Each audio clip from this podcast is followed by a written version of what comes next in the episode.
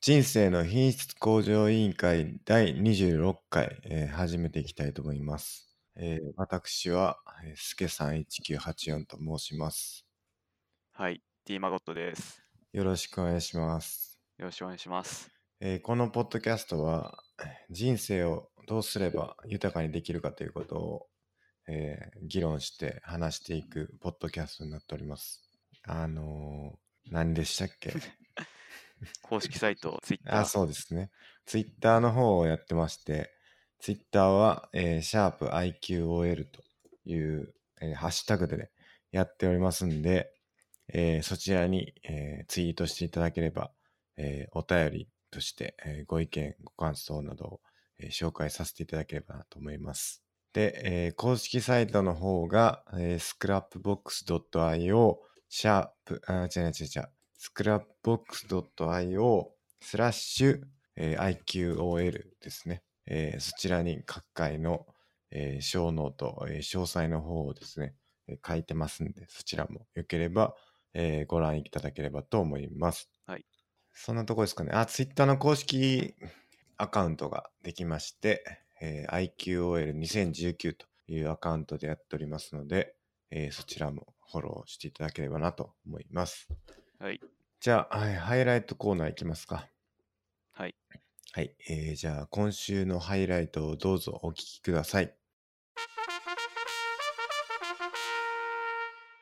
会社はいずれ裏裏切るんだから、結局頼れるの は家族しかいないと。 家族頼れんのかなはい、ということですね。なるほど。あの、これ一応誤解ないように言っときたいんですけども、僕らは、えーこの内容を知らずに、えー録音してまして、後から差し込んでるんですね。これ、実は気づいてなかったっていう人が、この前もいたんで、えー一応そういうことだということを伝えておきますね。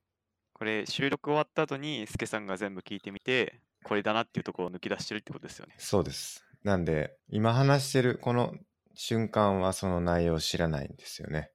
はい、うん。まあだから、雰囲気で僕らもコメントをつけてるわけですけども、そうですね。どうですかこのコメントに対しては。うん、やっぱなんか結構、今回いい話だったと思いますね。あ、そうですか。はい。 全体的にちょっと難しい話が多かったかなって思いますね。あーかもしれないですねう。ん。まあ、何回か聞いてもらえたら、えーいいんじゃないかなって思いますね。僕最近あんまね、あの、聞き直すっていうことをできてないんで、またほう聞き直したいですね。あー編集終わったら、もう上げちゃって、そ聞うきです。直そうですせてないってことですか。そうです、そうです。なるほど。なんで、結構なんていうんかな、あの、同じ話してるなっていうことが、 この前気づいて、例全えばく、同じ話してるわと思って。えスケさんが同じ話ですかそうです。一からもの作りたいとか。 あの、それですね。あ、それもそうですし、あの、コンパイラーがなくなったらっていう話2回ぐらいしてましたね。ははそうですね。うん。結構しかも同じ話してるって、ほんまに同じ話してるなって思いましたね。なるほど。まあでも、ちゃんと聞いてからやらんと、うんそういうことが起きちゃうなってことですね。でももう26回もやってますからね、結構聞き直すのも結構大変ですから。そうですね。うん。まあ、1回1時間としても1日以上になるってことですよね。確かに。はい。結構続いたもんですね。そうですね。うん。意外に続いてますね。そうっす意外に。思 思った以上に。まあ、やっぱ2人でやるっつうのがいいのかもしれないですね。確かにそうですね。なんかどっちかから絶対次どうしますかみたいな話が出る。確かに確かに。あの、あれかなと思ってたんですけどね。5回から6回ぐらいで終わるかなって思ってましたけどねほう。一番最初始めた時は。はい。意外に、えー続いたなという感じですね。ですね。うん。これ何回まで行くんかな50。最低限50ですもんね。そうですね。今年50回までいければなって思いますね。はい。じゃあ、えっと、次、お便りコーナーいきますか。はい。はい。えっと、お願いします。はい。えーローカルに答えてしまったのですが、どうやってインデックスしてるかの件、iTunes のアフィリエイトプログラムにはエンタープレイズプライズ版もあり、こちらだとほぼ DB そのものをもらえる感じになっていて、自前 DB を持つくらいの本気勢はこっちを使っていると思いますっていう、あの、ポッドキャスト、いろんなサイトが情報を持ってるっていう、その件ですよね。そうですね。はい。で、あれですね、ついでに Search API の日本語版ページを貼ってたのですが、はい英語版だと存在する If you require heavier, heavier usage, we suggest you consider using our enterprise partner feed が日本語版にはないので、スケさんの疑問が発生したと思われますということですね。ほまあだから、結構ちゃんとつ提供してくれるんですね、iTunes が、うですね。 Apple が。はい。すごいな。いくらぐらいで使えるんだろうな。どうなんですかね。エンタープライズ版。書いてない。書いてるか。お金のことは特に書いてないかな。結構ちゃんとしたリファレンスページが書いてありますね。わからないな。お金は書いてないのかな。まあでもそういうことやってるんですね。うん。作ってる人たちは。なるほど。うん。ということです。はい。ありがとうございます。ありがとうこごれざでいますもう僕らの疑問は全部解消したってことですかね。はい。はい。ありがとうございます。ありがとうございます。で、次いきますね。お願いします。えー医療費控除1月から12月の医療費の合計が10万円を超えた場合超えた金額が医療費として課税収入から控除される制度本人の所得課税率分が戻ってくるとほいうことでこれは僕の親父から、えー来た メッセージですねう。この前、スケさんがドラッグストアでお菓子買っても控除の対象になるみたいに言ってましたけど、あれ嘘じゃないですか。え本当ですかおい僕調べてもそれ出てこなくて、あれみたあいいなやでも多分ねいけるはずですよそう。いけるって聞きました僕本当っすか。信頼できるところから。信頼できる。いや、その人はだからやってるって言ってました。そういう。えまだ税理士通してやってる感じですかね、多分。ほう所得税率。 所得税率ってどれぐらいですかね。 年収によるんですよね。だから、結局10万円を超えた分の、えっ、と、その超えた金額えはい。だから10万円、20万円医療費がかかったら、そはのい10万円分のかける所得税率分なんで、はい。まあ、マゴスさんの場合は、えっ、と、税率45%ですかね。いやちょっとよくわかんないですけど。いや、あの、所得金額が、あの、4000万以上の人は45%。そんな言ってねえな。です か。じゃあ40%かな。1800万から4000万ぐらいですかね。そんな言ってないな。まあ、だからその、収入によって税率が変わるんですけど、はい。まあ、その税率分の返還があると。はいまあだから、 どうですかね、まあ、まあ、数パー、数パーってことはないか、数十パーセントぐらいほですかね、20%とか23%とか、なるほど。それぐらいがまあ一般的なんですかね。なんでまあ、10万円だったら、どうですか、2万円とか、それぐらいが返ってくるんじゃないかってことですね、20%であれば。今調べたら、うん、対象にならないものの例で、お菓子、飲料、日用品とか書いてあるんで すけど、やっぱ嘘じゃないかな。まあでも分かんないってことなんじゃないですか、結あー局。そこまでチェックされてない可能性あるってことですか。そうそうそう、レシートでやってるから、はい。うんあのまあ、チェックされて全部細かく見られたらアウトなんでしょうね。ほまあだからちょっとグレーというか、う。はい。うん、グレーゾーンってことですかね、多分それは。うん、 10万いってるかなつっても、多分僕がその対象になるのって、なんか、まあそのお菓子とか入れれば別別ですけど、そんな年10万は普通の病院だけなら行ってない気がするんですよね。そうですね、医療費はなんかそんないかないですよね。だいたいその風邪ひいたりなんだでで、病院行っても1000円とか、薬入れても2000円、3000円ぐらいですかね。ですね。ですよね。はい。うん、まあ3000円で、まあ、10回行っても3万円ですからね、それで。そうですね。うん、まあ病院に行くのも、なんか2月に1回くらいなんで、うん。ほとんど行かないですよね。そうですよね。あの、うん、病院で10万円以上医療費かかるってことは、なかなかなさそうですね。はい。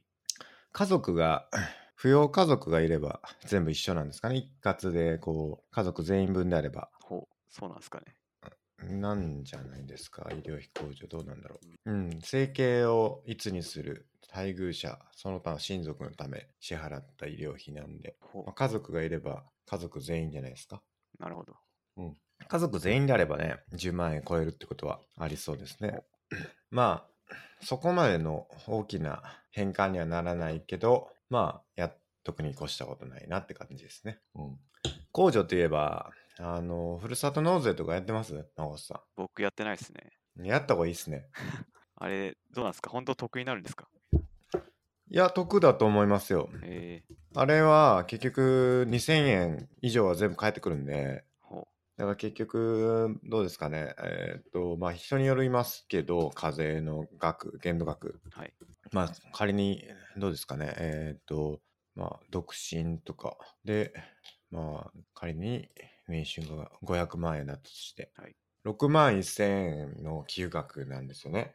う、ほで、2000円なんですよ、実質は。はいだから、全部返ってくるんですね、その5万9000円はう、。ほで、2000円の負担で返礼品があるんで、はい返礼品が大体どうですかえっ、と、まあ、泉佐野市とかがすごい、あの、やってましたけど、う。 それ、僕にからお前もうダメって言われたやつです。そうそう そう。やってましたけど、まあでも、ものによってまあ40%とか50%とかはい、返ってくる、あの、ものがお多いですよね。だから、ほあの実質の金額がないくらのものが返ってくるっていうので2万円寄付したら、まあ、1万円分のものがもらえるとかってやれば、まあ、全部で何ぼですか6 5 6万円分ぐらいやったら全部でえーっと何3万円分のものがもらえるとほ。で、えー2000円の負担で済むんで、まあ、2万8000円得しますよね。う。なるほど。返礼品か。うんなんか、これはいいよっていう返礼品あります。えっ、とね、僕も、僕毎年やってるのは、そうめんですね。そうめん、はい。どこですかえっ、とね、それ兵庫県の太子町っていうところうーんかな。イボの糸みたいな。そうです、そうです。イボの糸、えー、なんだっけ、あの、いなん何束だったかな。僕もね、つい先週かな。先週に、えっ、と、もう一回また返礼品頼んだんですけど、えそうめん、そうめんね、手延べそうめん、えーイボの糸、特急ひねりの、えー2万円のやつですね。ー、うん。これが、えーっと、大使町の、大使町って読むんかな、これ。うん、そうですね、これですね。54束。ほう。 2万円で54束。で、ここで2万円なんで、特急ひねりって言うといくらですかね、特急ひねり。アマゾンで、特急品で、いくらですか何束 ?1.26 だから、あ、19束ね。だから、まあ3倍ぐらいほだから多分、どうですかね。えー7000、8000円ぐらいのものが来るみたいですね。う。なるほど。 2万円で。うん。そうめんとか頼みますいや、ちょっと。食べます話の腰を折るようで申し訳ないですけど、僕、グルテン取らないようにしてるんですよ、あんまり。 グルテンって、まあ、それは困りましたね。小麦ですよね。小麦ですか、そうめんは。ですね。なんで、うどんとかもあんまり食べないようにしてるんで、なんでなんですかグルテンフリーってやつですかそうですね。なんか、結構スポーツ選手やってる人がいて、うん。なんかメッシとかも確かやってて、はいはいはい。なんかそれで調子が良くなるみたいな話があるんで、はいは僕もやったら、まあ気分的にですけど、まあまあ調子いい気がするんで、い。なるほど。なんかジョコビッチでしたっけね。あーもうやってるらしいですね。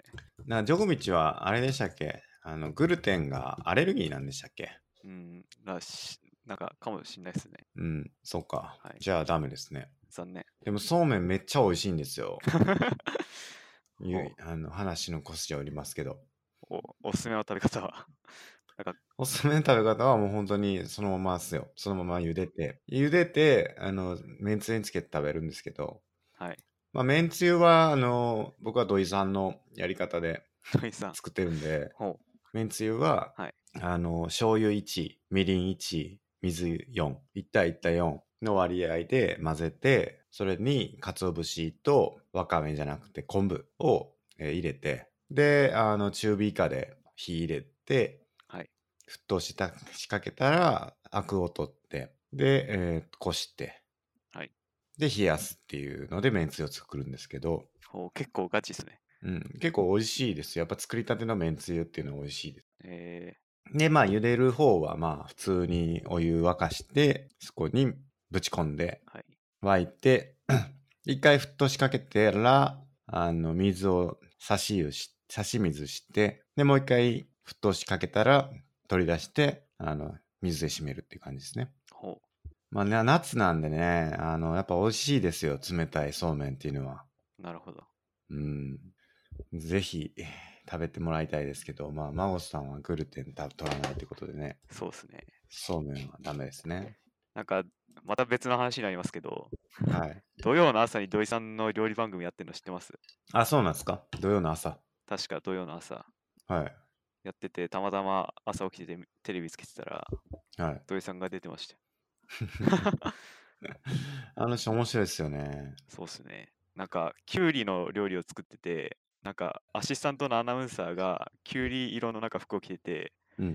で、なんか、土井さんが、そういうなんか、色とか形から入るのいいですね、みたいな言っ ててえ、なんか、この人面白いなって思いました。たまたまっすよね、でもそれた。たまたま見たんですけど。あー、なんか、アナウンサーは狙って着てたらしいですよ。あ、そうなんですかキュウリ。キュウリ色の服を着て。キュウリ色の。面白い な。土井さんの、あの、あれ、この話した、しましたっけ土井さんの、あの、マツコ・デラックスとあー、知らないかも。有吉の、あの、昔やってたテレビ番組、怒り神道。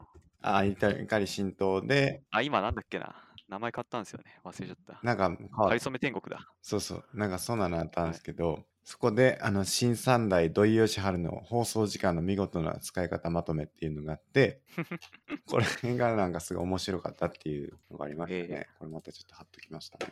あー、出てきた。できました。えなんかこう、おにぎり作るだけっていう、だったかな。 メインはお塩おむすびっていう、あ塩むすびの工程は米を炊く、米を握るだけ。ー、確かに。これを15分、うん、で、おむすびを握るっていう。と途中手を洗わなあきませんって 1分近く時間を使いますって面白いなこれ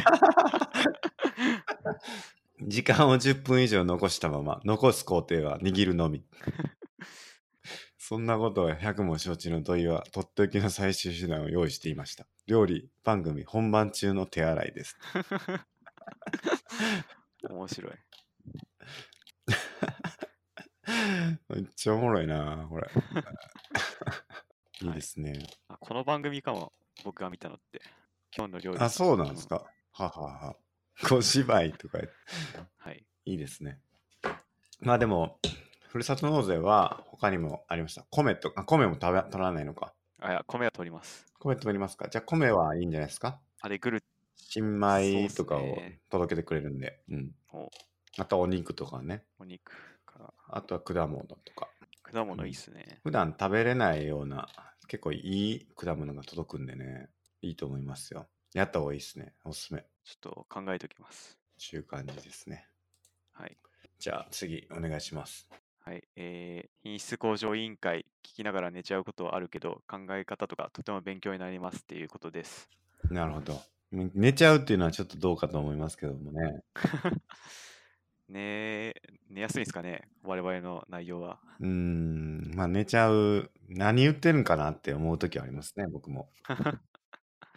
なので自分で聞き返してうん。なんだこれみたいな なんだこれって思う時は結構ありますね。なんなんだと思うことはあるんで、まあ寝れるっていうのはしょうがないですね。なるほど。まあ考え方とかは僕らの思ってることを言ってるだけですけど、はい。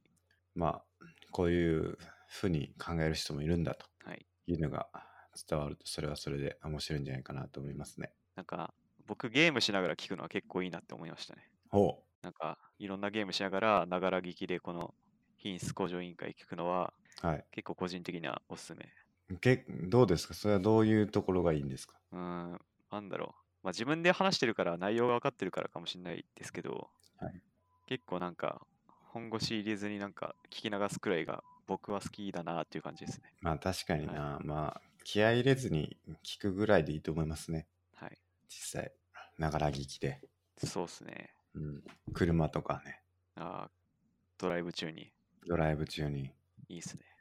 ドライブ行ったんですよねこの前そういえばあ、松さそんうです。どうでした僕、ペーパードライバーなんで、はい友達とペーパードライバー克服しようということで、あの、神奈川県の三崎まで行ったんですよ。三崎三崎半島、は三浦半島だっけ、はまあ、いその南のう方の、んマグロとか有名なほうほとこまでドライブして、うんまあ、どうにか脳事故で帰ってきましたけど、ううんいや、でも、やっぱ自動運転の時代が来るといいなって思いましたね。何人で行ったんでしたっけ僕込みで3人ですね。あなるほど。はい。みんなそれぞれ運転してって感じですまかあ、1人はバリバリ運転してて、はい。 1人は少しペーパードライバー、はい。僕が一番ペーパードライバーっていう感じでした。どれぐらい運転したんですか、孫さんうーん、合計1時間くらい運転したかも。は。おで、高速も乗って、ーはいはいはい。人生初高速でした ね。あ、そうなんですかはい。あの、教習所で僕、シミュレーターだったんですよ。えあどういうことですかあの、リアル高速道路行かないで、うんなんかゲームみたいな高速シミュレータそんなんあるんですかーあります。へえ。それで、まあ、それやって、あの、高速教習終わりみたいなうーん。扱いになる。そうなんだ。はい。っていう感じだったんで、初めてあんな80とか100ぐらい飛ばしましいた。やー、怖いですよね。まあ、でも意外と楽っすね。 あ、そうっすあかの、そんな曲がったりとか、車線変更とまかあまバあンバンする必要ないんで、確かに確かに。あの、スピード以外は楽だなって思いました。あの、でも入るタイミングとかね、ちょっと怖いですよねや。ばいっすね、それ、隙を見つけなかったらもうやばいっすね。そうそうそう。 今やんっていうのが分かんないとちょっと怖いですよね。そうっすね。あとちゃんとベタ踏みしました。しました。ちゃんとスピード出しましたよ。えーあれは結構押し、結構気合い入れてはい。押しますよね。ですね。僕はあの高速教師あったんで、はい高速教師の時にあの先生にもっと踏め、もっと踏めってはい。そう言われたの覚えてますけどね。なるほど。うん。なんか僕、その、ペーパードライバー克服会に向けて、はい。ハンドルコントローラー、通称ハンコン買ったんですよ。ほあの、それで、家のパソコンで、あの、まさにシミュレーターみたいにハンドル握って、あのゲーム、ゲームなんですけど、それをやったんですけど、まあ、その練習の会もあって、どうにか無事で帰ってこれました。う。え、そのハンコンっていうのは何ですかパソコンのゲームというか。コントローラーなんですよね。で、パソコンとかにつないで、パソコンのゲームができる。コントローラー、はいはいはいハンドルコントローラー。どんなゲームができるんですかまあやっぱレースゲームというか。まあ、レースゲームもありますけど、僕がやってるのは、なんかユーロトラックシミュレーターっていう、なんかイギあのヨーロッパでトラックを運転して、はで稼ぐみたいなゲーム。稼ぐそ うです。稼いでいくみたいなゲームをやって、どうやって稼ぐんですかその依頼を受けて、どっはかいからどっかまで運んで、トラックで、はいそれでお金をもらって稼いでいくみたいな。なるほど、なるほど。トラックの運転手になるってことですかまさにそうです。うーん。まあ、それで、あの後ろであのポッドキャストを流しながらやると、ちょうどいい。確かに、それっぽいですね。はいなんか、そうなんですよ。すごいな。それは本当の、なんていうか、あの、かなりリアルに作られてるんですかまあまあリアルっすね。まあちょっとトラック運転したことないんで、あの、あんまいわかんないですけど、多分画面とか結構綺麗で、うーん。結構リアルだと思います。なるほど、なるほど。はい。実際、その運転するのと、それで運転するのは、やっぱ違いましたかまあちょいちょい違いますね。うーん。やっぱあの、モニター一つしかないんで、はいはい。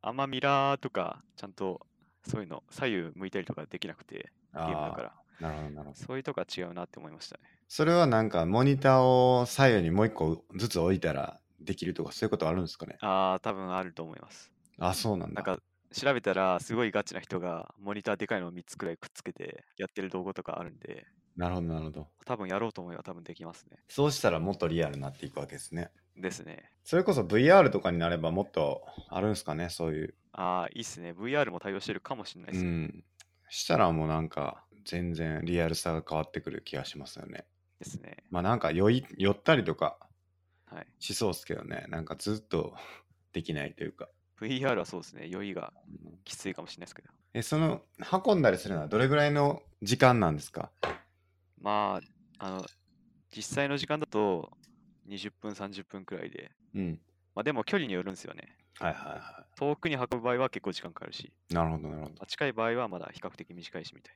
え、マジで運ぶだけっすかな。あ、そうです。それ面白いんですかそれゲームとしては。それが面白いんですよ、なかなか。何何が面白いんですかなんかドライブそのものの面白さかもしれないですね。ああ。はい。前言ってたやつですよね。運転の楽しさがなくなっていくんじゃないかってことですよね。自動運転で。結構なんか、そんなピリピリした対戦ゲームとかじゃないし、うん。気楽にこう運んでドライブしてっつうのがなるほど。楽しいかもしれないですね。他の車とかもいてってことですかあ、いますいます。事故とか起きたらどないなるんですか起きたらお金取られます。ああ、は大破したりとかするんですか車が。ああ、大破はしないかな休んのかなちょっとやったことないんでわかんないですね。ボーンってぶつかったら。ああ、まあ今までないんでちょっとわかんないですけど、多分するかも。通行人とかもいるんですかあ人はいないですね。じゃあ車、対車だけってことですかそうですね。荷物が、はい。あの、崩れたりとかするんですかああ、日荷本物が破損したりとかありますね。あで、何回か横転しましたね。ー横転 やっぱトラックなんで、 はいこうスピードつけて曲がったりとかすると、 こう横転したりとか、あとガードレール乗り乗り上げて横転とか何回 かして、ああ、もうダメだみたいな。 結構、 ガチの事故じゃないですか。そう です。それすごリアルでやらかしたらもうニュースに取り上げられますね。すごいな今もやってるんですか今もたまにやってますね。えーはい面白いな。 そういうドライブに行ったってことですね。はい。美味しいもの食べたんですかそうですね。あの、海鮮丼みたいな、ああ、いいですね。マグロ丼みたいなの食べて、はいとかやりましたね。いや、いいですね。うん僕はもう運転してないですから、長ら く。もう自動運転待ちなんでしたっけ自動運転待ちですね、一 旦。いつになるやらって感じですよね。ですね。うんじゃあ、そんなところですかね、お便り。はい。いつも皆さんお便りありがとうございます。はい。ありがとうございます。はい。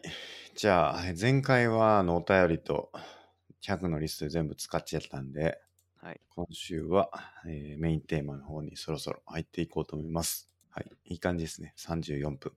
久しぶりに早めに。早めに入りましたね。はい。で、今日は、何でしたっけスケさんが読んでる本のテーマ。そうですね。えっ、と、まあ、これ何度か出してるやつですけども、まあ、武器になる哲学の、え今日はアンガージュマン、アンガージュマンの話をしたいなと思ってます。ほで、アンガージュマンっていうのがサルトルが言ったことですかね。はい、提唱した概念ですかね。そうです。で、そのアンガージュマンっていうのはサルトルが言ったんですけど、そのサルトルの、えっ、と、まあ、サルトルが言ってることに対して、まあアンガージュマンを否定したわけじゃないのかもしれないんですけど、あのークロード・レヴィ・ストロースですかはい、レイビストロース。 レヴィ・ストロースはがサルトルをぶち殺したと。ぶち殺した。 それはだいぶ語弊がある気がしますけど。 あのーあの、何ですかサルトルはすごい帝王みたいになってた手を。ところをあのレヴィストロースが完膚なきまでに叩き潰したというふうに聞いてもらいますけどまあなんか論争があって、結局レイビストロースの方が正しかったねっていうふうになったっていう感じですね。はい。そうですよねまあだからその辺の話をできればなと思っておりますはい、でえー、とアンガージュマンっていうのは何ですかアンガージュマンっていうのは、まあそもそもサルトルの思想から、思想哲学から話すと、あの、サルトルは実存は本質に先立つっていう、うんあの、有名な言葉がありまして、何ですかもう一回いいですか実存は本実存質はに先立つ。そん実は本質に先立先つ立。つはいうんうんあの人間っていうのは本質がないと。ほあの人間っていうのもなものはこういうもんですみたいな。あなたはこういうもんですっていう定義があって最初に生まれてきたんじゃないと。うあははい、例えばなんだろう。ハサミならなんかちょきちょき切れるものを作ろうと思って先に意味があってその後からものが作られますけど別になんか人間ってそういう最初から目的とかなんか意味とかがつあって生まれてきたんじゃなくてななんで人間っていうのはこの生きていく中で実際にこの世で生きていく中でこのそれぞれの人の意味とか存在意義が使えていくんだよみたいなことを言いましてサルトルが。でそれになんかあの関連して実際の人間っていうのはあの活動してこそその意味が作られていくみたいな。で特にうんまあそのアンガージュマンっていう言葉はなんか社会的な活動に参加するっていう意味がちょっと強いらしくて、まあ、でもその背景にはその実存は本心に先立つっていうなるほどな行動してなんぼみたいなうんいうのがそのアンガージュマンっていう意味ですね。なるほどねはい実存は本質に先立つとはいこれはなんかあのー僕の知ってるストア哲学はいなんかとちょっと対立するような感じのイメージがありますけどもあの確かよく生きるっていうはいことに対してまあよく生きるっていうのはよくっていうのは何なんだっていう話に、えーっと人間の、あのー本質別に徳を得高く生きるっていうのが、まあ、よくっていうことですよっていうのになっててでその得っていうのは何かっていうと人間の本質をあのちゃんとやりましょうというかその、はい与えられた人間であるということは何かっていう、まあ、ハサミならばあの物を切るっていうことだし人間であれば、えーその理性を働かせるっていうことが人間らしさっていうのを表してるんだから理性を、えー使って生きていくっていうことが得高く生きるってことであってそれがよく生きることであるっていうその要するに人間っていうのが、まあ本質的な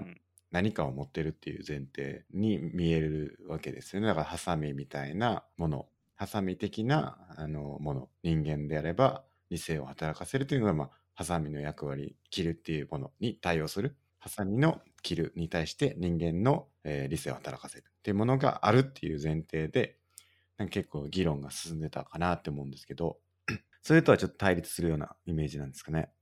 そうですね。うん、まあサルトルはそんな最初から本質なんてねえって言ってますから、はいはいそうですよね。そういう意味では違うかな。実存ですか、はい実存主義そうです。この版に、えー書いてるのははい。あのうん実存主義っていうのはえーっと、まあ、私はどのように生きるべきかっていう、えー問いを重視してサルトルはそれに対してアンガージュマンせよということを言ってるとうん書いてますねうん。でアンガージュマンっていうのはこれによるとまあ別にそんな難しい話じゃなくてエンゲージメントのことですって言ってますね英語の。ほうんう。つまり、主体的に関わることうんうん、にコミットすると。そうです。うん。だからさっきの社会、何でしたっけ社会、社会、えっと、その実存っていうのが何かっていう話で、そのはい生きていく上で社会活動って言いましたっけはいはい。社会、そうですね。うん。それを、まあ、コミットしていきましょうっていうことが書いてますね。まあ、その政治的な社会活動の意味が強いっていうのは、多分サルトルがフランス人っていうのもあって、うん。結構フランス人って結構そういうなんか社会、政治的な、政治的な社会活動に参加するのが、うん。まあ、好きっていうか、みんなする国民性で、最近もよくあるじゃないですか、黄色いベスト運動みたいな。うん。知らないです。有名な 結構話題になってたと思うんですけど、黄色いベスト運動。はい、フランスの。これか。黄色いベスト運動はフランスで2018年11月から17日に発生している政府への抗議活動。はい、うんっていうのが結構活発に最近行われてて、はい。なんか一部暴動レベルになってるらしいですけど、なんか横転したりしますよね。それそこうそそうです。車が、横転して店は、店のガラスは叩き割られるみたいな。えーボートとかしてるわけですよそうでね。す結構そういうのをフランスははい、なんか国民性としてだと思うんですけど、そういう傾向があって、はい。多分サルトルがそういう政治的な運動に参加しようみたいなこうアンガージュマンって言い出したのも、まあ、僕の読みだとそういう国民性も絶対背景にあるんじゃないかなって思ってます。なるほど、なるほど。はいなんかそうらしいですね。はい。なんかフランス、その結構そのヨーロッパのエリート養成を担ってきた教育機関では哲学哲学がかなり必修だったってことが書かってます書かれてますね哲学と歴史が。そうです。フランスは今でも哲学は必修で、うん。日本でいうセンター試験みたいなものに相当するものでも哲学っていう教科が確かあるくらいえーなんですよね。哲学政治経済学科看板学科各部オックスフォードとかでも哲学が山学領域の筆頭となっててフランスの高等学校課程は、まあ、哲学が必修科目になってるっていうのはそれですよねはいバカロレアってなんですかそれがなんか、あの、センター試験に相当するやつだと思ああんーですそういうがことですかはいはいバカロレアちょっと調べてみよう。ああ、大学入学はいはいはい資格試験。やっぱそんな感じですね。そのようですね。はい。そのバクラバカロレアっていうのの第1日目の最初に実施されるのが伝統的に哲学の試験らしくてでパルに在住した人で滞在したことがあればそのバカロレアの哲学試験にどんな問題が出たかとか自分ならどう答えるかとかがオフィスとかカフェでなんか話題になってるのを耳にしたことがあるんじゃないかっていう感じで書いてますねこれ。うーん。ってぐらいこう まあそういうまあその政治とかもそうかもしれないですけど哲学に対しての意識がかなり高いんですかね高いです、フランスは。うんやっぱ歴史的に哲学者たくさんいますからね。なるほどデカルト、デカルトもフランスですかそうっす。セカルト、サルトル、サルトル。あと誰だろう、まあ、さ最近なら結構いますね。フランス哲学者。。ジャック・デリダとか知らない。デビストロースはそうだ っけな。違うんじゃないですかフランスだ。あれ、そうなんですかはい。結構でもた戦ってたわけですよね。まあそうっす。ああ、なるほど。あと、フーコーとかね。ああ、よし。フーコー知ってます聞いたことがあります。ミシェル・フーコー。はいい。や、絶対、ミシェル・フーコーすげえいいこと言ってると思うんで、機会があっ たらぜひ読んでください。モンテスキューああ、モンテスキュー。とかもそうですルソーとかもね。はいはいはい。結構いますね。はい。まあそういう時代背景がああって、そういうアンガージュマンをしなさいということですね。そうです。でこれが結構不思議、あの、社会活動というか、その政治に関わっていくはい。みたいなのがアンガージュマンはいであるとはいいう中で、これ結構面白いのは、その結局何をするかっていう話だと思うんですけど、その政治に関わるっていう、例えば、はい。その政治に関わるっていうのは何をするっていう、その政治に関わるっていう方だと思うんですけど、はい一方でその何もしないっていう、その政治に関わらないっていうことも、まあなんかその意識的に決定してるっていう、その主体的に決定してると。人は。要するに何をするのも自由だし、何をしないのも自由で、何もしないって決めたら、それはそれで意思決定してるんだっていうことを書いてて、例えばその、サルトルはその一生のうちに偶発事件っていうものは存在しないって言ってて、ほ例えば戦争に対して、その割とその戦争ってあの人生の外側からやってきたみたいなイメージがあるんだけれど、要するに何ですか、自分では何も決めてないけど、戦争っていうのが起きたみたいな、もうなんかまあ自分は何もできなかったっていうようなイメージが強いものなんだけれども、それをちゃんと私の私の戦争になるべきなんだっていうことを言ってて、例えばその反戦運動に投じることも、兵役拒否することも、まあなんか例えば自殺によって戦争に抗議することも、まあ、できたはずなのに、それをせんと、なんていうんですかか、受け入れたと。そういう主体的な意思によってその戦争を受け入れてるんだっていうことをあ言ってて、だからその何もであの、あらゆることが可能なのに、それをせずに受け入れたっていうのは、それがあなたの選択であると。だから別にその関わってないっていうことは一種のそれも選択、あの責任なんだっていうことをう。なるほど。書いてますね。うん。そうこれすごい大変、大変だなって思いますよね。それは。まあそうですね。まあ、いあらゆることをそんな言われたら。そうですね。言ってしまえばもう知りませんでした。通用しねえぞってことですよね。そう。そうなんですよ。確かに。はい。だから人間は自由の権威所されてるっていう話ですよね。そうです。それもそれが、サルトルの有名な言葉ですね。うんそうですよね。だからそれが自由っていうもののしんどさっていうか、あの、あらゆることが自分で決定できるっていうことは、全部自分が決めたっていうことになりますっていうことですよね。そうです。 うん、これは大変だなって。めちゃくちゃ自責っていう言葉ありますけど、はいサルトル自責の塊やなって僕思ってますそうですね。もう全部自分のせいってはい。思うわけですよね、ある意味。もうそうです。うん、それはとても大変だなという。はい。だからそれがアンガージュマンっていうか、はいまあその、結局、あの、ふ主体的に何かに関わっていく。で、その、世界に対して、あの、人生を使って、あらあらゆることを自分事として受け入れるっていうのが、まあ、アンガージュマンのコミットする対象であるということが書いてますね。これはね、かなり大変はいなんですよね。どうですかそんな生き方してます かまあ、そう言われればそこまで意識はしてないなとは思いますけど、うんまあでも多分昔はもっと生き方とか意識が違ったんじゃないかなって思ってて、ヨーロッパなもっと前は個人のなんか自責の時代じゃなくて、なんかキリスト教の時代だったかもしれないし、神を中心で生きてたかもしれないし、まあ、ある時はその領主の自分の主人の人とか一族のために生きてたかもしれないし、こう多分サルトルが個人の時代とか自己責任とかっていう生き方をなんか言い出したのは、だいぶ現代的な考えじゃないかなって僕は最近思ってますね。なるほど、なるほど。はい。でも、サルトルはそういう時代にいたんだってことですよね。もうそうですね。結構最近の人ですからね。はいはいはい。なのでその個人の時代になった生き方っていうものをうん。哲学して言葉にしたのがサルトルじゃないかなって僕は思ってます。なるほど。先駆け的な、個人の時代の始まりにそういうそうでこすねと。を投げたというか。はい。うんうん。だと思ってます。そうですよね。そのだから自由と自由じゃないっていうのって、はい結構どっちがいいんだっていうのはなかなか難しいですね。まあ、そうですね。でも、現代はもう、それこそ自由という刑に処されてるみたいな。え自由やめますって言ったところで、そんなことを通用しない世の中なんで、特に先進国は。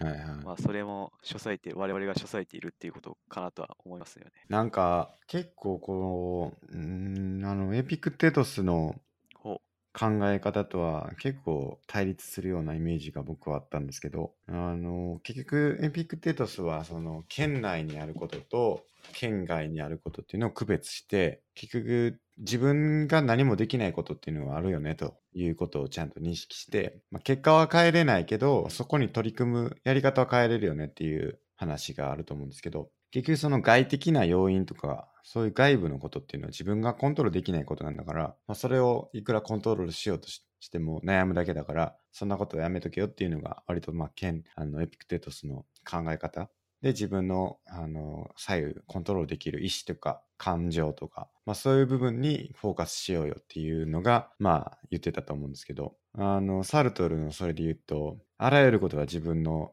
影響になるというかその全部自分でコントロール意思決定するっていうことになるって考えるならばちょっとなんか対立するような感じもするんですけどね。う。まあ、僕は思うにそんな矛盾してないと思ってて、あの、確かにエピクテトスの言う通り、結果が一人頑張ったところで変わんないものはたくさんあると思うんですけど、サルトルが言ってるのは、結果変わんなかったけど、知りませんでしたで無責任な態度取るなよっていうことだと思うんですよ。なんで、ちゃんとそれに対して責任のある態度を取れよっていうことなんで、別に結果を変えろとかそういう話ではないじゃないかなって僕は思いましたね。なるほどな。だから、はいそういうことか。知りませんでしたみたいなのはやめとけよってことですね。多分、サルトルのキーワードは、うん。あはの自由と責任とかだと思うんで、い。はいその責任をちゃんと取りましょうねっていうことだと思うんですよね、多分。なるほど。なそこって、どこまでやるべきなんですかね。まあ責任とは何ぞやってなりますよね。結局、そんなこと起きてたんだってことを知らないってことがあるじゃないですか、どうしても。ですね。うん。じゃあ、それ全部取りに行くんですかっていう、なんか、したらもう時間が無限にあっても足りないわけですよね。はい。ではそれをあのどっかの町で起きてるすごい事件があった時に、はいそれを知らなかったって言ったらそれを知りに行く手段はあったはずなのにはい。それをせずに知らなかったって言ってるのはまあなんていうかなその知ろうとしなかったっていうはいことだから、あの主体的に関わってないまあなんかその知ろうとしなかったっていう選択をした責任っていうのはあるんだよってことだと思うんですけどそんなこと言ったらもう全部そうなっちゃうと思うんですよね。ですね。うん、いやなんかどっかで戦争が起きてるとかもいや僕知らなかったですみたいなことはあると思うんですけどじゃあどこまで知ろうとした方がいいのかっていうのは何をもって判断したらいいんだろうなっていうのは分かんないですけどね。まあ多分その事件なり何なりが起きたら起きたで、うん、ちゃんと自分なりに無関係でいるんじゃなくて、なんか主体的に関わって態度を取りましょうっていうことじゃないかなって思いますね。まあ最初事前に何もかも知るっていうのははいはい。無理だと思うんで、うん、まあその起きた後になんか態度を取るっていうのが、それが責任なのかなと思いますね。はいはい。はい。いやだからこの前もあの事件があったじゃないですか。はい、いろいろありましたね。えーなんか凶悪な事件があったじゃないですか。はい。でああいうのでじゃあどうしたらいいんだろうなっていうのはちょっと分かんないですよね。ですね。 うん、どうしたらいいんですか僕らはそれに対して。どうしたらいいんですかね。何ができたんだっていう話もありますけど、何ができたっていうのもあると思いますしこれから何が自分たちはできるんかっていうでそこにサルトルが言うにはあらゆる選択があるよねということですよねなんか、まあ、その事件の現場に行くのかもわかんないですけど行くこともまあできるし別に行くのがいいとはあれですけど、まあ、行くこともできるしなあらゆることが開かれている中で何をするべきなのかっていうのはちょっともう考えてみろって話なのかなまあ多分一番重要なのは無関心でいるなっていうことだと思うんですよね。ちゃんと何らかの関心を持ってその事柄に関わっていくっていうのが多分サルトルが一番言いたいことだと思うんですよね。だからまあある意味何したらいいんだろうって考えるのはある意味なんだろう責任のある態度の一つじゃないかなとは思いますね。なるほどはい。まあ少なくともそういうことを考えるっていうのはまあ一つあると、はい。うん他にどんなこと言ってるんですかサルトルは。サルトルはうん人生は即興演劇っつって読みます。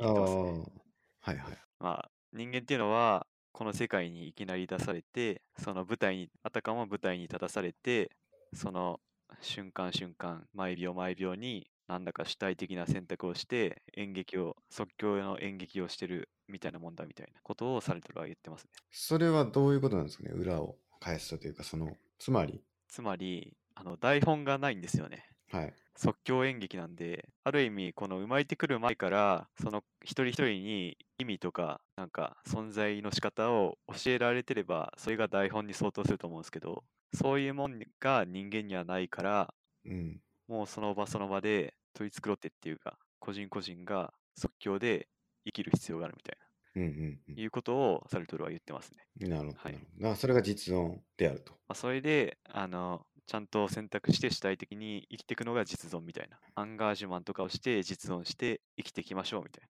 な。うん。それが実存ですね。はいはい。はいな。るほどね、そこもだから前もちょっと言ったと思いますけどエピクテトスのあの与えられた役割を果たすだけだっていうのとはちょっとなんか違う感じがしますけどね。そうですね。うん、多分時代が違うんで考え方も。まあそうですね。 はい確かに自由の時代っていうのとそのもうそれこそもうどれにぶられたらどれで生きていくしかないっていう時代と、まあ、ちょっと違うよねって話そうですね。ですよね。はい。あとまあその考え方の転換期になったのは多分ニーチェで、そこでニーチェが出てくるんですけど、ニーチェが神は死んだって言ってたじゃないですか。有名な言葉ありますけど、それまではキリスト教中心の生き方がヨーロッパの生き方だったんですけど、ニーチェがいやそんなものはねえからって言い出して、そこから考え方が変わって、この神がいない時代、つまり個人の時代になってきたんじゃないかなっていう話がありますね。うん、なるほどなるほど。まあ、まあちょっとその話を移していくとはい。その個人の時代というのがいいのかっていう話がありますよね。はい。結局村社会があって家族の社会があって、はい今まではその社会の中で認められてればよかったというか、まあ、そこからこう何て言うんですかその時代時代によってその与えられたことをなすっていうのをやっていくだけでよかったっていうのがだんだんなくなっていってるっていうそのそうです。話がありますよね。はいそれがあれですかレヴィストロースの構造主義とかに入っていく話なんですかまあ、レヴィ・ストロースの話になると、なんかその国とか時代とか文化によって、それぞれの文化構造があるよねみたいな話がして、もうそのさっき最初に言ったサルトルと論争があったっていうのは、はいはいはい。サルトルは、なんかそういう社会のあり方っていうのは、一直線に進歩してるんだと思ってて、なんか絶対こっちの方が進んでて、こっちは遅れてるみたいな。うん。国のとか個人のあり方がっていうサルトルは考えをしてたんですけど、レヴィ・ストロースはそんなことないよと。はいはい。別にどっちもどっちでどっちがいいとかどっちが進んでるとかないよって言いだ言ったのがレヴィ・ストロースなんですよ。はいはいはい。なんでそれで論争があったんですけど結局レヴィ・ストロースの方が正しいよねっていう風になってってうん。サルトルがある意味論破されたっていうのがその論争の顛末ですね。なるほど。じゃあ、そのはい個人主義がどうのとかっていう話ではないんですか、そうですね。だと思います。レヴィ・ストロースは多分そうだと思います。なるほど、なるほど。はい。なんかでも、真央さん書いてましたよね。なんか、ミクシーに。はい。その、家族の時代がっていう話。はいはい。あれはどういう話でしたっけまあ、多分僕の単なる考えなんですけどはい。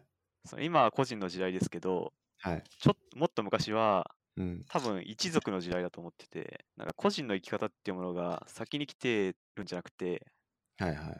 もう先にその一族のっていうものが考えになったんじゃないかなと思っててはいはいはい。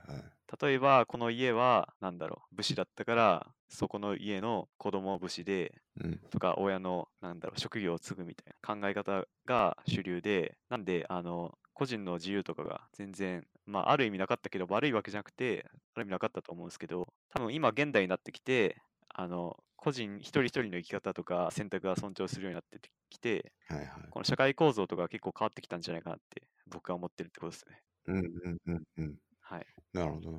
じゃあそれの構造によってまた言い悪いとかが変わってくる。まあいい点悪い点あるかもしれないですけどレヴィ・ストロース曰く別にどっちが優れてるとかはないよねとかああ、そういうことですいうねことで。その、まあ、レビそうですね、レビー・ストロース的には、今の感覚から言うと、昔の人が職業選択の自由とか、住むとこの自由がなかったのは、かわいそうだねとか、現代の人の感覚から言うと思うんですけど、レビー・ストロース的にはそういうことじゃなくて、昔は昔でちゃんと成立した社会構造があったんだから、この今の目線から批判するのは、それは話が違うよねっていうのがレビー・ストロースです。なるほどなるほど。はい。そうですよね。はい。まあ、なんかそういうのってよくあるというか、その、なんていうんですかね、弁証法ほうっていうのも書いてあったんですけど、はいはい。その結局その、弁証法っていうのは何かっていうと、何ですか 名称法はヘーゲルですね。あのドイツのちょっと昔の哲学者でヘーゲルっていう人がいて、ある一つの考え方があって、それに対するっていうか反対する考えがあって、その二つの考えがぶつかり合って、そのお互いのあの問題点を解決した新しい考えができるっていう考え方が、その弁証法なんですけど、まあ、そのサルトルサルトル的に言えば、その社会構造も弁証法的になんか進んだとか、こっちが新しいから、こっちの方が優れてるみたいな。ある意味なんか弁証法的だと言えると思うんですけど、はいはい、そうですよね。はい。でも、レヴィ・ストロースはそれを否定したってことなんですよ。なるほどな。はいでも、ある意味それが、 螺旋みたいになってはい、揺れ動いてるんじゃないかっていうのが書いてあって、その、昔はこっちが良かったねっていうのが、また別の方法になって、はい。で、またそれが昔の方に戻って、みたいなのが、はいその螺旋構造みたいにこう揺れ動きながらやってる、うんみたいなのがあるから、どっちがいい悪いっていうのはないんだけど、その時代に合いによって、こっちの方がいいよね、こっちの方がいいねっていうのは、その揺れ動くんじゃないかみたいなのがあったりするのは、ちょっと違うんですかね、その、あの、レヴィストロースが言ってることとは。まあ、その幽霊動いて、いい悪いっていうのが多分価値観の違いとかもあると思うんで、例えば現代の価値観で言えば、こっちがいいけど、昔の価値観で言えば、うん。まあ違う方がいいとか、揺れ動くの価値判断のなんか、誰が判断したのかっていう、そういうのもかかってくるんじゃないかなとは今思いましたね。なるほどな。はい。まあだから、そうですよね。誰が判断するかってこと。なんか、事例が書いてあって ほう、あの、寺子屋ってあったじゃないですか、昔。はいはい。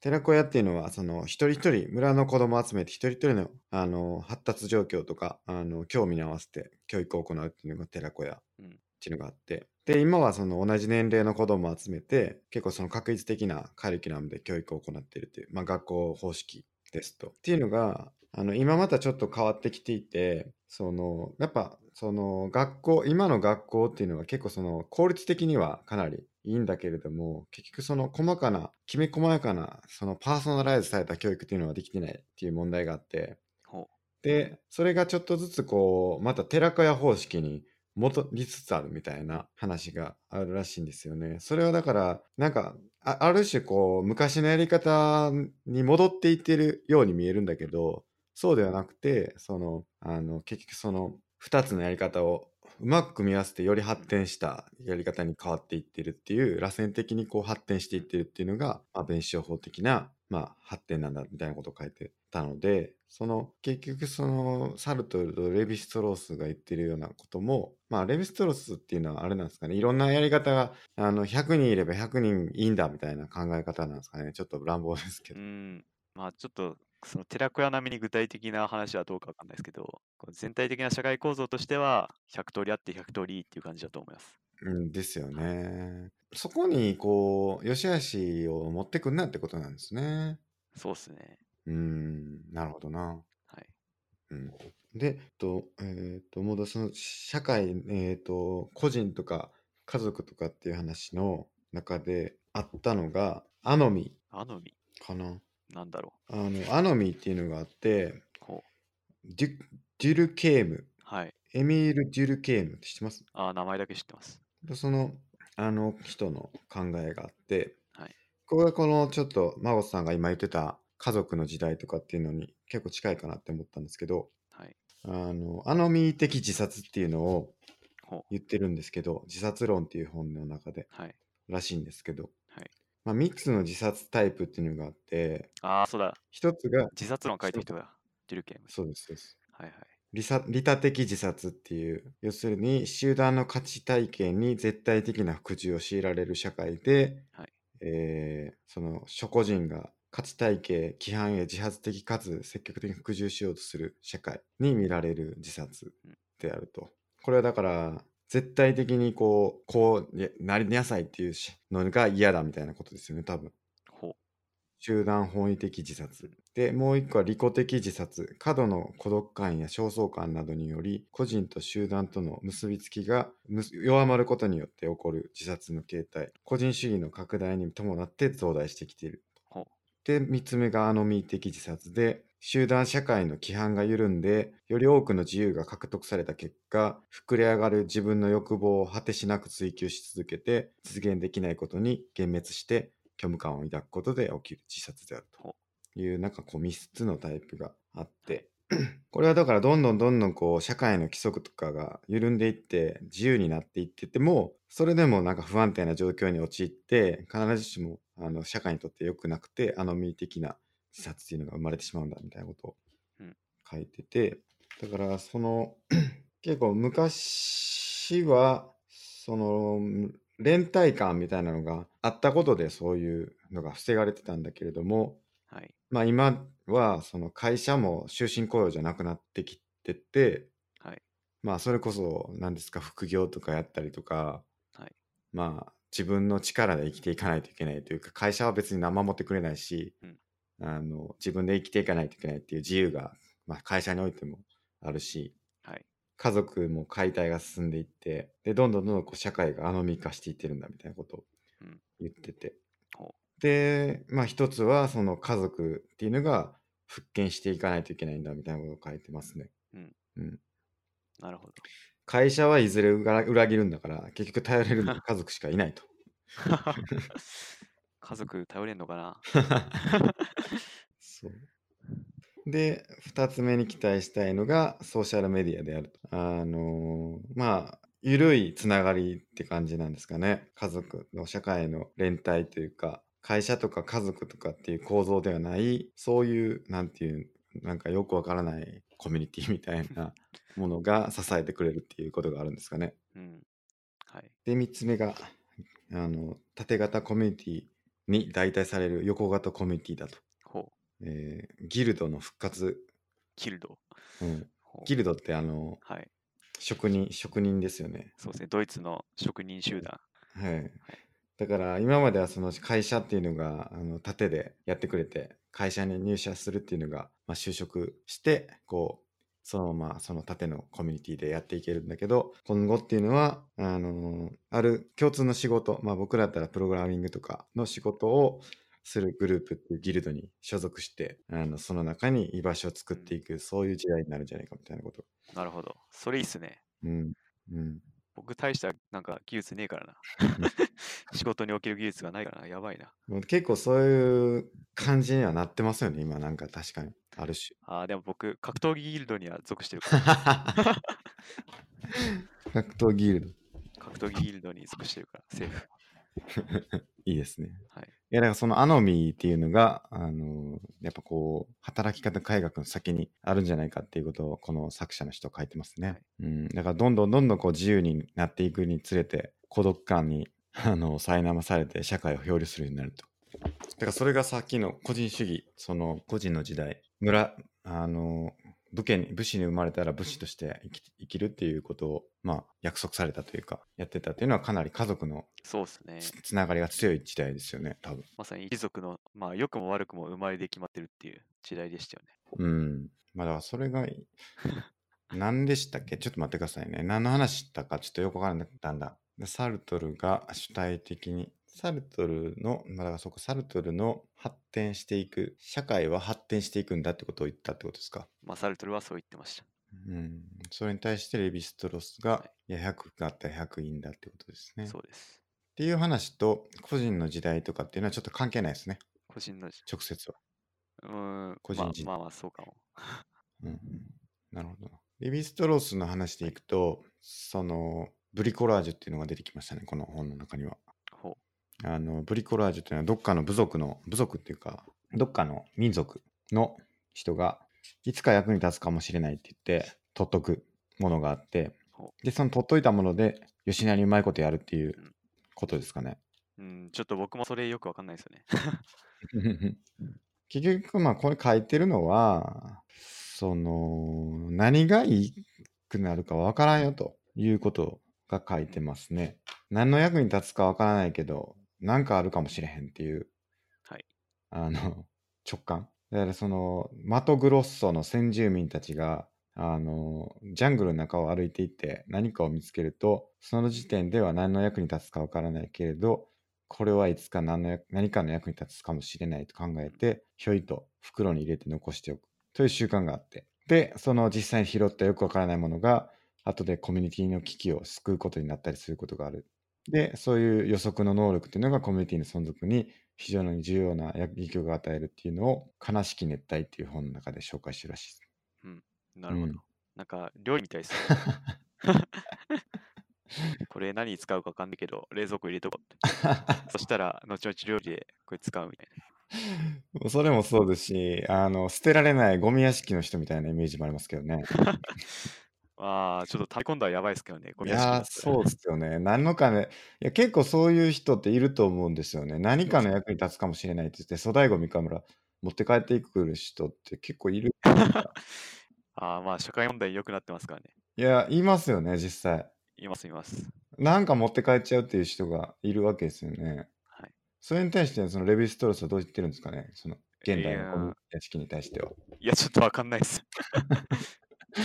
どうですかね。ちょっとそれはどうなのかって思いますけど。はいまあだから、その予定調和的な思想っていうのがサルトルに代表される思想らしいんですけど、まあ要は、えサルトルに、そうです、そうです。うん、が予定調和的な思想っていうこと書いてますね。うんだから、こういうことが起きるだろうから、こういうものをやっておこうっていう、なんかその予予測するわけですよね。はなんだけど、そのレヴィストロースに言ってるのは、何が起きるかわからん、その予予測はしないんだけど、何かに役に立つかもしれないっていう直感的な、あの、非予定調和的に収集しておくっていうのが、たまあ対比してると。うん。まあ結構そういう側面があるんじゃないかってことが書いてあって、あの、アポロ計画の話が書いてあるんですけど、ほう。アポロ計画ってありますよね。はいはい。月に行く。はい。うん月に行こうって言って、それだけの計画なんだけど、それは一歩引いてみると、何の役に立つかさっぱりわからないプロジェクトだったということが言えるんだけれども、 そうなのかなまあなんかそれが意外に医学の領域に役に立ったと書いてて、ああ、そうなんだ。あの集中治療室の ICU っていうのはあの結構そのアポロ計画があったから実現されたっていうふうに考えられてるらしいですよ。へえ。だからその結局アポロ行くあの月に行く時にあのセンサーつけてて常にウォッチしてるじゃないですか宇宙飛行士のはい。状態、はいはいはい。生命の。でそこから遠隔地からモニターして何か問題が起きたら即座に対応するっていう、まあ、そういうことから必要やからそういうことをやったんだけれどもそれが結果的に ICU っていうものに求められるシステムに実現されてるっていうあそういうなんか一見めちゃくちゃ無駄に見えるとか何の役に立つかわからないものが別のところで役に立つっていうことは、まあ、イノベーションの発展っていうところには結構あるんじゃないかっていうことが書いてますね。インターネットも確か戦争初ですよね、これ。ああそうでしたっけ戦争の技術が、はいまはあいこんだけ、それが元になってこうなったみたいな、確かに。ありありますね。なんか結構戦争と、何ですか、戦争とアダルト分野ですかほう。がなんかやっぱ牽引してるってへえ。言いませんっけああ、確かに、まあそうかもしれないですね。なんか戦争があったらすげえ技術が発展しするっていうのは聞いたことありますね。ええまあいいのかわかんないですけどね、それは。はい。そうっすね。それがなんかレヴィストロスはい。らしいですね。まあ僕らのじゃあ人生に最後ちょっとつなげて考えてみると、はい。どういうことですかね。もうどうなんですかね。まあそれこそ、すあの我々が最初から言ってる自分が納得すればいいんじゃないっていうところにだいぶつながると思いますけどね。まあまあ確かに。サルトル。サルトルはアルチュやったと。ある中、薬中。 薬中。はい。うん、 まあそれはいいですして、まあある、うん、アンガージュマンせよとはい。言うとるわけですけれども、はいそれがその人生にとってはいいのかなまあちょっとサルトルのアンガージュマンは政治的な意味合いが強いですけど、はいまあでもこう、個人の時代で選択して生きていかなきゃダメっていうのは、今の我々にも当てはまると思うんで、そうですねまあそこにおいて、自分が納得できる選択を取るっていうのはうん、重要かなとは思いますね。うん、何をして何をしないのかはい。うん確かになはい。悪くないけどなその考えは別にうん。何が良くないんですかレヴィストロス的にはえ、な何がですかそれは別に良くないですか何をして何をしないのかを選択するのは。ああ、いや、多分それ、別にそれはレヴィストロースはひ非難しないと思いますね。なんか、レヴィストロースが批判してたのは、はいはい。あの、社会構造が一一方向にああ、進化してるんだっていう考えですね。なるほどなるほど。なんかいくつかサルトルも言ってるってことですね。まあ、そうです。でそれに対して、えっ、と、別のというか、はいうん、ものもあるんだよってことですよね。はい。うん。じゃあそれはいいのか。主体的に関わっていけようと。社会に対して。はい。うん。何したらいいんかな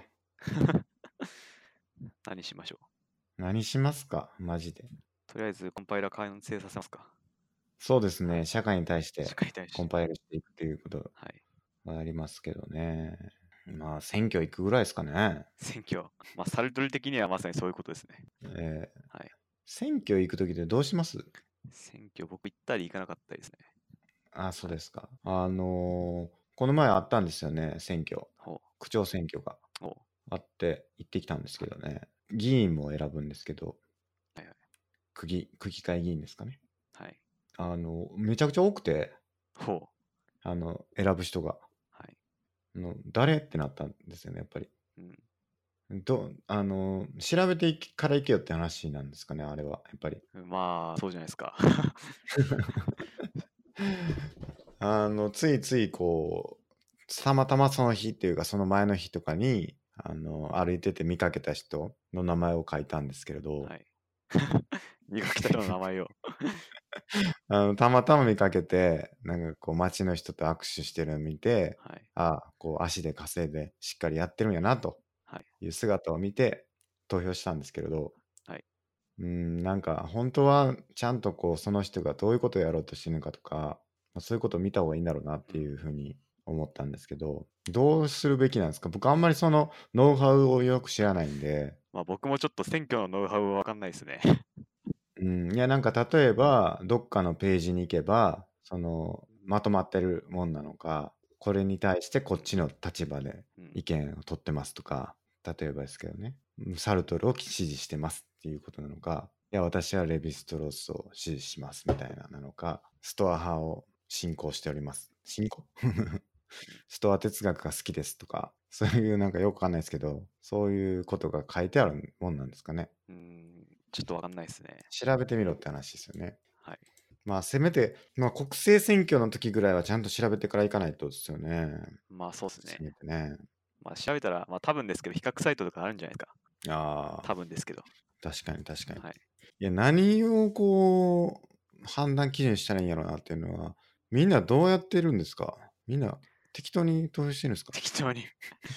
難しいですね、選挙の話は。 うん。どうなんですかね。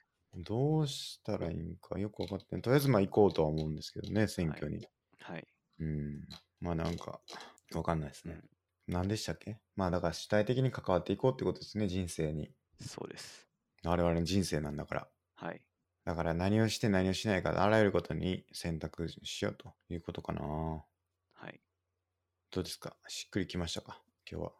はい。聞きました。僕は大丈夫です。大丈夫ですかはい。じゃあ今日は、まあ、最近ちょっと長くなってますし、今日はこれぐらいにしておきますか。はい。はい。じゃあ皆さん、あの、またお便りいただければなと思います。はい。はい。本日もありがとうございました。ありがとうございました。